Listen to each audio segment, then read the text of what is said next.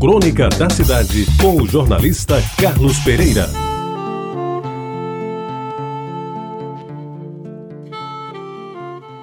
Amigos ouvintes da Tabajara, o hábito, quase obrigação, de caminhar diariamente eu adotei há muitos anos. Desde que, adolescente, ouvi o Dr. Miranda Freire dizer no rádio, aí pelos anos 50, que a saúde do coração da gente estava nos pés, tomei a lição ao pé da letra e, juntamente com a ingestão diária de um grama de vitamina C ou de um copo de suco de laranja, passei a fazer caminhadas onde estivesse. Foi assim no Recife, onde morei por alguns anos, igualmente em Brasília e no Rio, que me acalentaram ao longo de outros tantos, e até quando, a passeio ou em missão oficial, tive que viajar e passar fora alguns dias, o tênis era tão obrigatório quanto a gravata ou a cueca. 40, 50 minutos de manhãzinha ou no final da tarde, à beira-mar, nas calçadas das superquadras de Brasília, ou ao redor dos campos de futebol em clubes sociais, ou ainda nas praças da cidade, a faina é sagrada. E quando, por qualquer motivo, não consigo empreendê-la, fica faltando um pedaço do dia, assim como se não tivesse almoçado, por exemplo. Até que no início dessa empreitada, eu me arriscava a fazer corridas.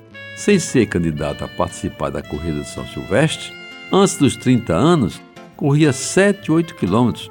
Não cansava muito e no final, depois de um banho frio de chuveiro, a fome vinha por inteiro. Mais tarde, com a entrada nos ENTA, a corrida deu lugar à caminhada.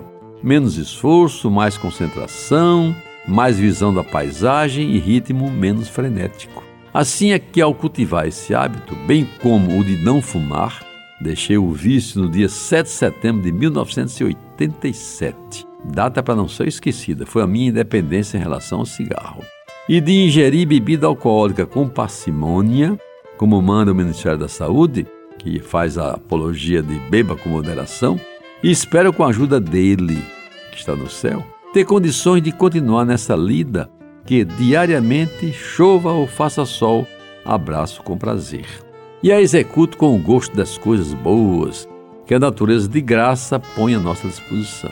E é pena que eu já não me encontre com Hitler Cantalice, Doca Gadelha, Lindbergh Farias, Noca, Luiz Madalha, Jeová Mesquita e os colegas engenheiros Ivanildo de Noá e Raimundo Adolfo, entre outros, além de outros amigos que também, putores da atividade física saudável, se foram talvez antes do tempo e agora ficam na lembrança como fantasmas das calçadinhas de Manaíra, Tambaú e Cabo Branco, cheias de vestígios deles e até de Celso Novaes, Gibson Molde Andrade, Edísio Souto e de Teotávio, que, embora não adeptos dos exercícios físicos matinais, ficavam sentados na mureta e a nos ver passar e a comentar com alguma ironia. Para que correr tanto? Para que andar tão ligeiro?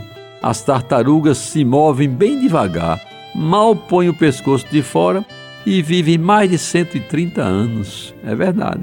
Mas esta crônica é uma homenagem a todos eles, cujas figuras de vez em quando me vêm à memória, perpassando pensamentos que se soltam juntos com os bentivis, que voando dos coqueiros para as gamileiras gorjeiam nas manhãs da orla marítima, tornando mais prazerosas e românticas as minhas caminhadas. Uma das coisas boas de aproveitar desta vida enquanto é tempo. Você ouviu Crônica da Cidade com o jornalista Carlos Pereira.